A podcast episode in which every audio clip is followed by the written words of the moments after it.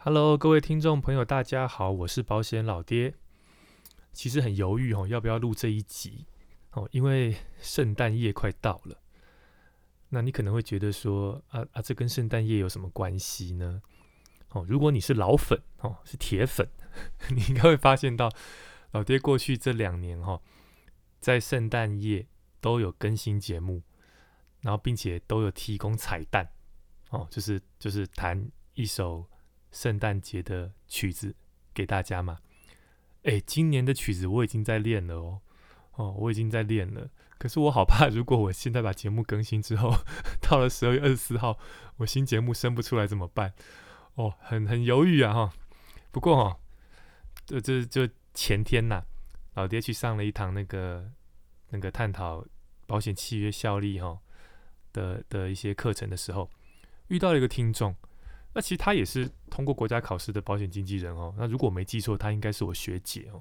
他早我一年还是两年，就呃上过吴老师的课，也也通过考试了。那所以应该是我学姐。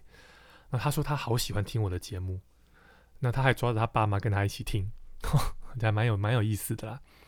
那其实其我我我并不清楚市场对我 p o c k e t 评价怎么样啊，基本上我也没有在管别人怎么想。反正我我我想讲什么就讲什么，好，所以其实每次录完要上传，其实我都我都很差，好，都会很犹豫哦，就是就是怕话讲太重得罪人这样子。我还记得有有一两集我传完之后，还有人传给我说：“哎，老爹，你这集很猛哦，哦之类的。”哦，那那所以，我我也我也是是每次都会都会想说，到底要不要聊这个这样子。那不过就是，所以当当我得到。听众正面的回馈的时候，其实我会蛮蛮受到激励的，哦，就是就是至少知道有人是认同我的啦，哦，那当然老爹是人来疯的个性哦，人多我不怕，人少我尴尬哦。如果你们希望老爹的节目能够做得长长久久哦，然后还需要大家的帮忙啦，哦，你可以帮我多分享我这个节目的资讯给你身边的朋友，好多一些听众。那或者你也可以多回应老爹的脸书或 IG 的发文嘛，对不对？哦，那让老爹知道你们的想法。那如果是用苹果手机的话，记得去 Apple Podcast，那帮老爹的节目点个五星或留个言，哦，这些都可以让老爹知道自己并不孤单啦，哦，会有更多的动力去录制节目。那当然，如果你身份是业务员的话，想要追求更深的专业，可以参加老爹的付费课程。那如果你的身份是一般消费者，对于保险的规划有任何疑问，也可以私讯老爹做咨询哦，这都是老爹可以提供的服务。这样子，好，那今天哈想要透过我们行销补给站这个单元来聊一聊老爹一个很特别的看病经验。那话说老爹是台南人呐，那从小是在台南市长大，但因为高中联考考得不好，哦，就是本来是老老师口袋的南一中的名单。那因为 考前沉迷在那个写信给那个 A 段班的女生呢，哦，我不知道大家有没有这个经验，就是还用香水信纸哦，折成一个方块，然后再托托托那个女生送去给那个那个人这样子，托朋友送去给那个 A 段班的女生。不过那那个都很久以前的事情了哈，因为印象中我在那个年代，台南市男女合校，但男女分班的，好像就只有我这间学校。哦，就是要么就是都是男校，都是女校嘛，建新全部男校嘛，啊中山全部女校嘛，哎啊只有我这间是男女合校，可是男女分班，哇不是憋死人了吗？青春期有没有啊？看不到就算了嘛，就看得到，可是就是走廊隔开，楼梯上来左转是男生班，右转是女生班，这这是谁受得了？哦，所以那个联考前就都在那边写信给女生嘛。啊，就就就考得很烂哦，连南二中都没考上。哦，本来想说会上南一中，结果连南二中都没上哦，考到新化而已哦。后来我爸就觉得不能再这样下去了，我就把我送到一间在麻豆的私立学校念高中，想说私立学校管的比较严嘛，哦，可以逼我念书。结果牛迁到北京还是牛嘛，哦，大学联考也没有 考多好了啊。不过。我在那间学校最大的收获应该是认识了我太太了，哦，因为 我跟她是高中同学。那她是家里人，呃，到咖喱啊，咖喱哦，家里家里镇，然后现在叫家里区，哦，那所以结婚后，我们后来回台南，不管是就是生小孩后啊，或是过年回台南，哦，我们基本上都会回去咖喱啊，住他家这样子。那有一次哦，应该没记错的话，应该是某一次过年前，那回去准备过年嘛。那刚好呃，我跟两个小孩都感冒了，那就想说怕过年如果他们咳得越来越严重啊，过年又没有医生看诊怎么办？然后就想说趁过年前赶快去。看个医生，拿一些药回来备着，这样子。那我自己原本没打算看，我想说自己好就好，只让两个小孩挂号这样子。诶，结果我在看诊的时候，医生听到我在咳嗽，他突然问我说：“你要不要也挂个号一起看？”因为他想要我现场吞一包药。我愣了一下，我说：“这什么意思？”诶，他就把他放在桌上电脑前面的三包药拿出来给我看。其实这时间有点久远了，我我不知道我的我的转述有没有办法百分之百正确。我把他讲的话的大意跟大家分享一下。他说：“吼，其实一般来说比较常见会引起感冒的病毒有三种。那这三种分别就是用这三种药来治疗，就是他面前这三包药来治疗。但问题是，医生并不知道你身上的病毒是哪一种。”他也只能透过观察病患的状况跟描述，凭经验猜是哪一种病毒。如果很幸运猜对了，这个药下去感冒就好了；如果猜错，你又再来看诊，医师就会从剩下这两种药再挑一种给你。如果很不幸还不中，你再来，他就给你最后一种。那通常啦，你你你这样子搞两三次，其实感冒自己也好了啦，你知道吗？啊，所以其实绝大多数的医生都是这样子给药的啦。那他就想说，既然我也是感冒，那他就推测，那理论上我身上的病毒跟两个小孩病毒是一样的，所以他先依照我的症状，挑一个他觉得是最有可能的药，请我现场吞，然后在这边等十五分钟。他说，如果这个药是对的，那我的症状应该会有缓解，我应该感受得到。那小孩的药，他就开这一组。但如果我吃下去没有感觉，表示这个药是不对的。这时候不是要我再吞另外一包哦，他就会从剩下的两种药里面选一种相相对可能性比较高的，开给我跟小孩，还是继续猜。只是他说这样的做法相对对的几率比较高，比较不用吃了一堆药，结果都是没效的。哎，我不知道你听完有没有觉得这个医生超屌了？至少我觉得，哇靠，有这种医生，有有这样看病的医生呐！哦，这是我我第一次的经验，这样子。后来哦，老爹就一直在思考，哎，从这个医生的看病的经验啊，或者你可以讲说这个医医生的行销过程，有没有什么东西是可以应用在我自己的专业领域里呢？啊，我觉得这个故事，如果大家听完有感觉，大家也可以思考一下。好，是那问自己这个问题啦。那老爹自己是整理了以下的三点，这样子跟大家分享。第一个哈，就是承认自己的无能为力。什么意思？那个医生跟我说，这间诊所本来是他爸爸开的，其实咖喱当地人都知道了，他爸爸就是上就是老医生呐。那现在他来接棒继续看诊，这样子。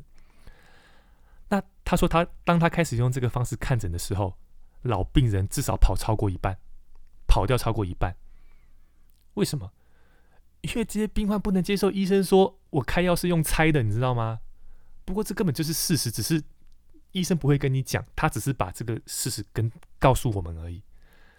那他也一度犹豫说啊，这个方式到底对还是不对啊？因为病人一直跑啊，这样子。那渐渐他会发现到说，虽然的确流失掉很多客户。不过，只要是愿意留下来，会继续找他看诊的病患，你拿扫把赶都赶不走了。哦，所以他最后决定坚持走自己的路。啊，这也让我想到，我在台北曾经看过一间耳鼻喉科，一堆人跟我说：“哦，很有效，很有效。”这样子，其实你仔细去思考，很有效的背后，其实只是他药感下的比较重而已，不是吗？哦，那那我真的觉得那个医生更厉害，是那个医生应该有特异功能啊。对，因为我只是去看感冒，出诊哦。不到一分钟，他就判断我有气喘，然 后开药给我。开两种哦，那个吸的跟喷的两种都给我，我觉得看到鬼啊！哦，所以我我真的去一次我就不会再去了。但他根本没差，他生意好到爆。OK，那其实我觉得这个这个这个一界的这个现象，其实也很像保险业的生态哦。那我回想起来自己的行销流程，就是不管是我在节目里，或是我跟客户面对面的时候，其实我都一直在强调同样的观念，就是光靠保险根本没有办法解决你人生一辈子会面临到的生老病死残的问题。不管它的名字是叫终身，或是叫定期。叫保障型，叫传统型，还是叫投资型，都不可能。所以，请你放弃这个所谓你想的，就是要一切来靠保险解决这样的观念。我们唯一能做的，就是用当下我们能接受的预算，把当下我们最不能承受的风险给补起来，然后把你省下来的预算去做别的财务规划，来解决未来没有保险时候的问题。哦，这个我我我讲到，大家应该都会背了吧？我认为这样做的做法绝对对客户整体的财务规划是比较有利的，但业务员会做的很辛苦哦，因为你单做不大，也做不快啊。如果你想要轻松卖保险、优雅上竞赛哦，那我觉得你走这条路哦，走我这条路绝对 BBQ 啦哦。但你要我一直塞给客户我自己都不认同的药啊，这种事我还真的办不到哎，这很缺德，你知道吗？OK。好，这是第一个部分。再来哈，我去思考，就是这个医生哈，他提供了消费者一个很特别的消费体验。哦，不管是这位医生叫我现场吞药啦，等十五分钟嘛，或是他拿那三组药来来来跟我说明的过程，这都是我在过去看耳鼻喉科从来都没有过的经验，因为很特别，所以我忘不掉。那身为保险销售人员的你我。有没有办法在行销过程当中，一样提供给客户一个难忘的体验呢？这个当然就因人而异哦，因为每个人的的卖点、特色、人格特质都不一样。那老爹评估自己嘛，我上我前几集节目有说过啊，就是客户觉得我最大的卖点是良心这两个字嘛。虽然我我开玩笑讲说，我听到不知道是要哭还是要笑了，可是重点是，我知道我是做了很多的事情。才会让客户觉得我有良心，放心把风险管理的工作交给我。OK，相信我，光凭这个节目是绝对不够的。你必须后面还有很多的事要做，像是我在跟客户会谈的时候，我有一套说明保险以及使用如何使用保险的逻辑。重点是这套逻辑能够让客户听得懂，并且接受，这很重要啊。OK。当然，你该讲条款，你该用到保险法的时候，我也能够给客户完整的答复。你要跟我谈税，我也可以陪你聊上几句啦。好，所以这可能是我有别于市场上绝大多数业务员他们的销售模式的地方。好，那综合上述这些东西，才能让我有办法在这个真的是竞争很激烈的红海里面，能够找到一一条生路了。好，所以你呢？好，你有别于其他业务员的。的卖点或在哪边呢？我觉得这个问题真的很值得大家去思考。OK，第三哈，老爹想聊的就是哈，消费者从购买的过程当中得到的究竟是什么？哦，消费者从他的购买行为过程当中得到的究竟是什么？你说老爹这有什么好想的？那当然就是他的问题能够被解决啊。以看感冒这件事情来说，就是感冒被治疗好了。那以保险来说，就是买到他想要的保单。当然，哦，能够解决问题是非常重要的。但这真的是消费者满足的唯一指标吗？你有没有类似过的经验？比如说，呃，你买到一杯很好喝的饮料，你买到一条很好吃的蛋糕，anyway，可是在这个购买的过程当中，你会堵烂到说。再好喝、再好吃，林北都不会再去第二次。OK，有没有这样的经验？或者是我们举呃律师的这个产业来好了，打官司的目的当然是要赢啊。可是就算这是这个官司律师败诉了，也不见得当事人就会选择换律师，不继续委任他吧？对不对？哦，所以我个人认为，消费者从购买过程当中要得到的，其实不光只是问题的被解决。而是他的需求能够被满足，当然需求是非常广泛的，天马行空，因人而异。但不管他需求是什么，他的问题被解决，只是他整体需求的一部分而已。如果当今天客户在意的点，他在意的需求被满足了，哪怕是问题没有被解决，他未来都可能还会回过头来找你。这一点真的非常非常重要，尤其是在现在这个你说讯息资讯爆炸的时代，做第一次做到第一次生意你不稀奇的，困难是难在能不能做到第二次、第三次、第四次后续的一笔又一笔的生意。老弟用十六年、十七年的业务经验告诉你，行销的过程绝对不是在跟客户聊的过程当中，你跟客户说了什么。而是在聊完结束走人之后，客户的脑袋还记得什么？所以，我每次当老爹被客户咨询完，或者是递送完建议书之后，我从来不追踪，我没有在追踪的，就是我把我该做的部分做完了，好，说明完了，保单见证完了，建议书讲完了，就没我的事了。至于客户听完要不要买，他要怎么买，他要跟谁买，老实说，这都都都是客户自己的事情。跟我无关，我把我自己自己的角色已经扮演完了。那反正我没我没差，我有自信，就是就算你这张保单没跟我买，你将来遇到问题了，你还是会回过头来找我。这是我对我自己的自信。就像咖喱那位医生，你你要问我说，哎，老丁，那那那次他开的药到底对不对啊？我早就忘记了啦。可是他给我的观念，我到现在一直都还记得。那你觉得，如果我在咖喱之后还需要看耳鼻喉科，我会去找谁呢？OK，好了，那聊到这里其实也差不多了。那不过既然这一集谈到了就是自己看病的经验嘛，还是可以有感而发了哈，发一下牢骚，就是想谈一下保台湾保险市场其实存一直存在一个比较比较悲哀的现象了。有一次，我客户转介绍了一位从国外工作回台湾的一个一个他的朋友给我碰面了。那我们大概聊了两个多小时哦，就关于一些风险管理的概念，还有一些基本的税务的规划这样子。那因为没有完全没有谈到商品啊，没有切商品，所以他就一直跟我说不好意思啊，没有买啊，耽误我这么多时间这样子。那那那那我也没不以为意嘛。就没想到他离开前还还跟我补了一句，他说：“哈，哎，你知道吗？其实如果是在国外哦，从他坐下来跟我开始聊的那一刻起，就开始计费了。”OK，我说我说我知道了，只是我自己目前还没有想要针对咨询这件事情来收费啦。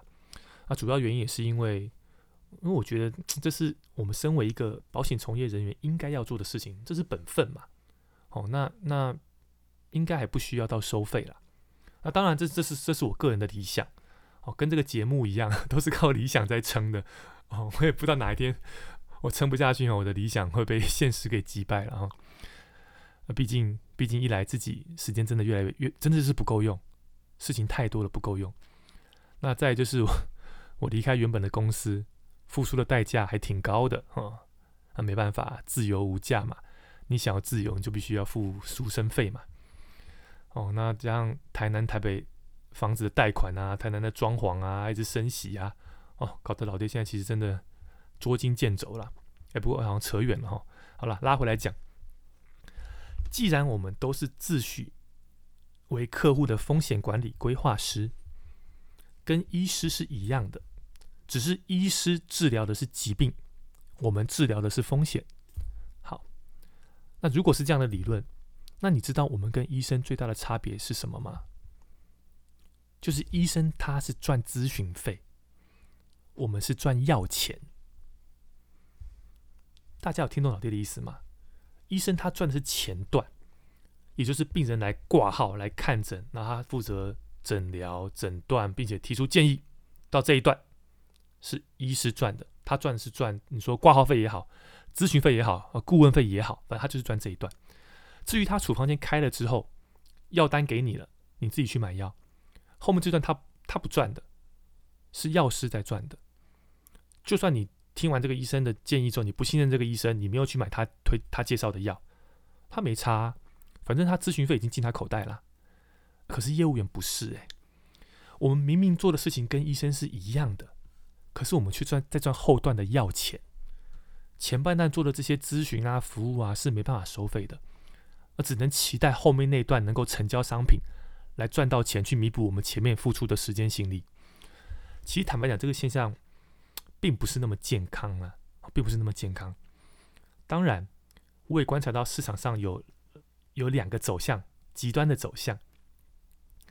一端是我看到有一些单位哦，比如说呃管顾公司也好啦，或是保险经纪人公司也好啦，他们会开始标榜，就是他们有有所谓的收费咨询这样子。不过我左看看他们做出来的东西哦，啊，再右看看他们所谓的那个财富管理顾问，他们接受的专业认证哦，我觉得诶好像还好呢，哦一般般呢。那果然就印证了那句老话嘛，就是就跟电梯里放个屁一样嘛。你自己不尴尬，就是别人尴尬啊！哦，如果端出这样的菜都可以卖钱，我跟你讲，老爹好歹也是个 CFP，好歹还有两张国考证照的加持，其中一张还考榜眼哦，全国第二名哦。哦，如果我不出来卖身，好像有点对不起自己哦。那另外一段就更离谱了啦！我在脸书滑脸书看到，就是它上面解释说，指定时间哦，上传保单做见证，免费做见证。还送 Full Panda 折价券，靠腰，我觉得现在是怎样？还嫌业务员不够血汗吗？哦，那当然这是两个极端的现象了。不过我老爹认为，哦，未来的市场慢慢的就会往这两个方向移动，往这两个板块移动。